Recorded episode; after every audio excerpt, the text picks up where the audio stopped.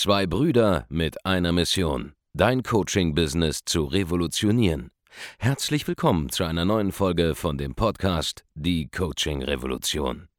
Heutzutage werden Informationen inflationär. Jeder kann alles googeln. Experten, die ihren Klienten helfen können, Informationen nach einem roten Faden zu implementieren, sind umso mehr gefragt denn je. Die Baulig-Brüder zeigen Trainern, Beratern, Coaches und Dienstleistern Schritt für Schritt, wie genau das funktioniert und wie man damit sechsstellig pro Jahr verdienen kann.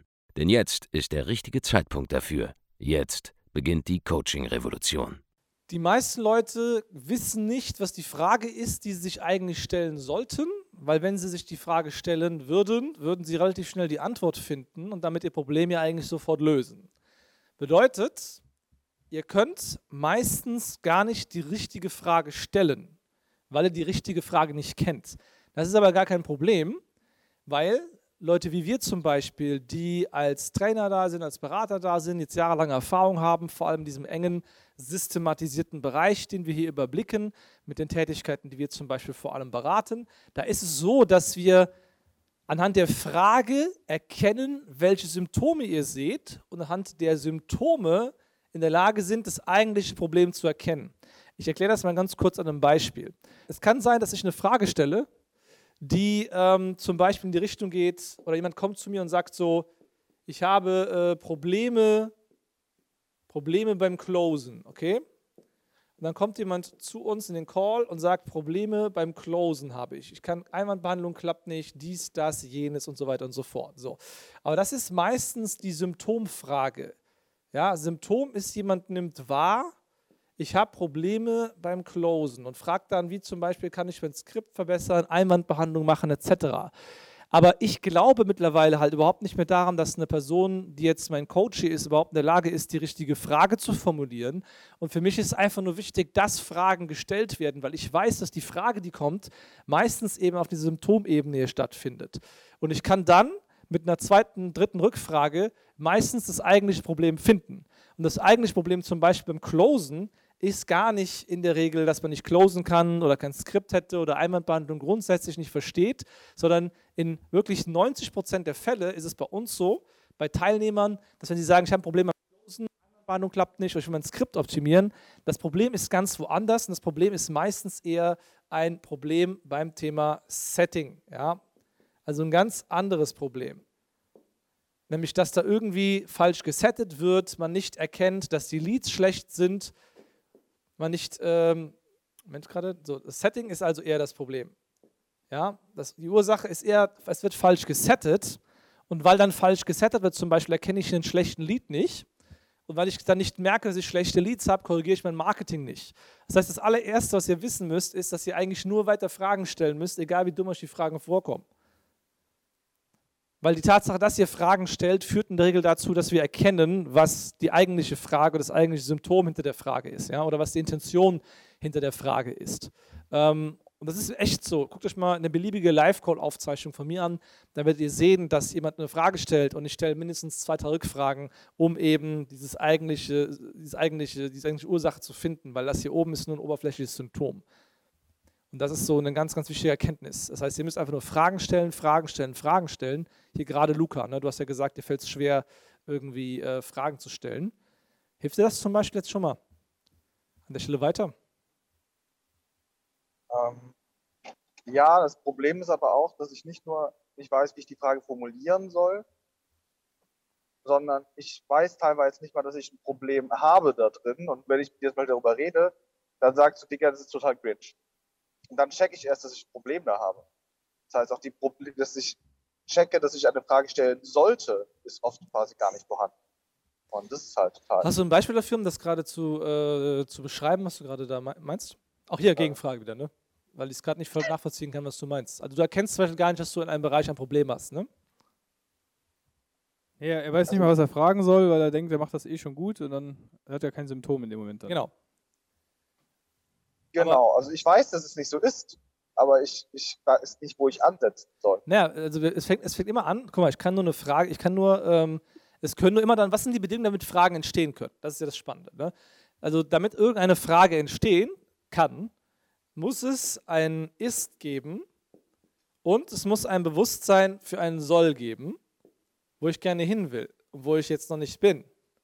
Und dann muss es einen Gap dazwischen geben, ja, den ich versuche zu überwinden, wo eine Brücke gebaut werden muss. Auf jeden Fall, es gibt hier diesen Gap. Und in der Regel, wenn du keine Frage hast, dann liegt es daran, dass du keinen Soll, also kein Ziel hast. Du denkst, ich bin ja schon ganz gut dabei, so jetzt wachse ich halt noch irgendwie weiter so ein bisschen so. Und damit sind wir bei dem 10x-Ding wieder. Du hast wahrscheinlich gar keinen Soll, sonst hättest du viel größere Fragen. Und dann würdest du, weil du feierst dich halt gerade darauf, dass du das neue Büro geholt hast und das ist alles cool. Die Frage ist eher, was für ein Soll kannst du mit dem Büro zum Beispiel herbeiführen? Reicht das überhaupt, um dein Ziel zu erreichen? Ne? Zum Beispiel eine Frage, die sich stellen könnte. War das das richtige Büro? So, du hast uns ja so gesagt, so, ich habe das jetzt geholt, aber ich weiß jetzt nicht, dass ich es gesehen hätte, dass du uns vorher gefragt hättest zum Beispiel. Kann sein. Habe ich ihn dann nicht wahrgenommen. Ähm, aber weißt du, was ich meine? Wenn das das Soll nicht gibt, dann gibt es keinen Delta zwischen, zwischen einer Abweichung zwischen dem Ist und dem Ich Soll. habe tatsächlich viele Solls erreicht Genau, und ich glaube, ich habe keine neuen Solls dazu. richtig. Und deswegen hast du keine Fragen, weil mein Leben ist ja super in dem Bereich. Ich habe in, dem- ich hab in diesem Lebensumfeld, Business, als Luca Ahrens jetzt gerade keinen Gap. Mir geht's gut. Ich habe mehr erreicht, als ich mir jemals habe vorstellen können vorher, richtig? Ja. Genau, vorstellen können. Ist auch ein ganz wichtiger, Ja. ganz wichtiger. Ihr müsst auf die Worte achten. Ne? Die, die, die, die Worte sind wirklich, sagen dir im Detail, was sie bedeuten.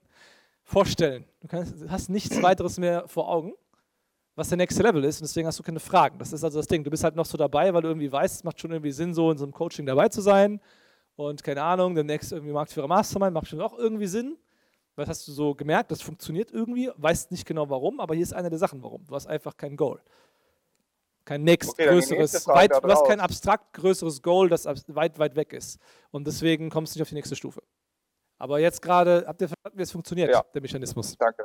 Noch, ein, noch ein Punkt dazu ist ja, dass es kostet ja nichts, Fragen zu stellen. Es ist einfach komplett dumm, im Prinzip, zu sagen, ja, äh, ich stelle keine Fragen, weil, äh, weil am Ende ist es halt so, äh, es, ihr stellt eine Frage, es kostet euch nichts, aber wenn ihr die Frage nicht beantwortet habt, ko ko kostet das euch, euch, Geld. Statt einfach mal in, in die WhatsApp-Gruppe, wo du eh, ihr zahlt ja eh Geld dafür, so. Es ist halt einfach komplett für mich geisteskrank, dass äh, man nicht jeden Tag irgendwie was da reinschreibt und fragt.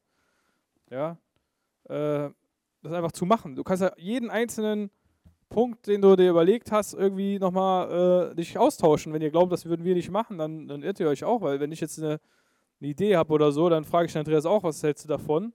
Und genauso wechselseitig, wenn er was äh, hat, schickt er mir das auch rein. Und wir tauschen uns mit dem Abend aus und wir tauschen uns dann äh, noch mit, zu immer zu je nachdem, welchem Thema mit anderen Leuten nochmal aus. Ja, wenn ich irgendwas, eine Idee habe in Bezug auf äh, rechtliche Themen, frage ich meinen Anwalt. Wenn ich eine Idee habe in Bezug auf äh, PR-Sachen, frage ich mir unsere PR-Agentur und so weiter und so fort. Das heißt, man ist immer andauernd eigentlich Fragen am Stellen mit anderen Leuten, wie die das sehen und dann um sich auszutauschen. Weil man kann gar nicht alles wissen, es geht nicht. Es ist unmöglich.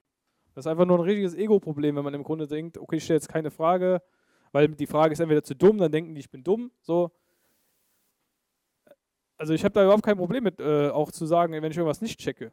So. Das ist vollkommen in Ordnung. Man kann ja nicht alles wissen. Ich weiß auch Sachen nicht, wo ihr sagen würdet, oh, ist der Markus bescheuert so. Ist halt einfach so. Ich habe das ist nicht unbedingt die beste, äh, vielleicht mal allgemeine Allgemeinbildung schlechter oder so oder keine Ahnung, ich kenne mich nicht, nicht mit Kochen aus. So. Dann ist das halt einfach so. Ich, ich weiß viele Sachen, die für die meisten Leute selbstverständlich sind, habe ich keine Ahnung von. Dafür weiß ich Sachen, die, die andere nicht wissen. So. Vielen Dank, dass du heute wieder dabei warst. Wenn dir gefallen hat, was du heute gehört hast, dann war das nur die Kostprobe. Willst du wissen, ob du für eine Zusammenarbeit geeignet bist? Dann besuche jetzt andreasbaulig.de-termin und buch dir einen Termin. In diesem 45-minütigen kostenlosen Erstgespräch wird eine Strategie für dich erstellt. Du lernst, wie du dich positionieren sollst, was für Preise du verlangen kannst und wo du deine Zielgruppe am besten erreichst. Vergiss eine Sache bitte nicht. Dein Coaching-Geschäft skaliert sich nicht von alleine.